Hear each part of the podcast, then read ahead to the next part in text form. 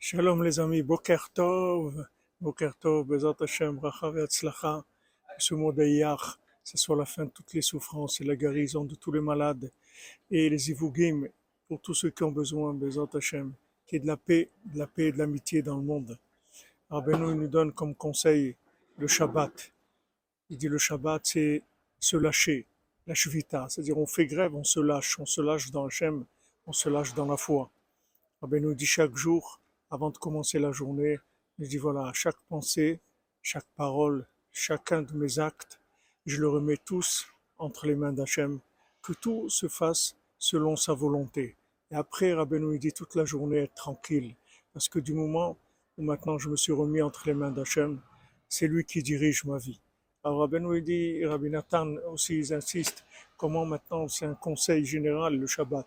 Shabbat c'est la racine de toutes les bénédictions. La bénédiction, c'est de se lâcher dans Hachem, d'arrêter de, de soi-disant être responsable. La responsabilité, c'est la émouna dans Hachem, c'est ça la vraie responsabilité. C'est d'avoir affaire au Créateur et de reconnaître c'est lui qui décide tout, les Hachem. Que de la joie et des bonnes nouvelles, qu'Hachem vous bénisse. Que vous connaissez que des joies, les Hachem.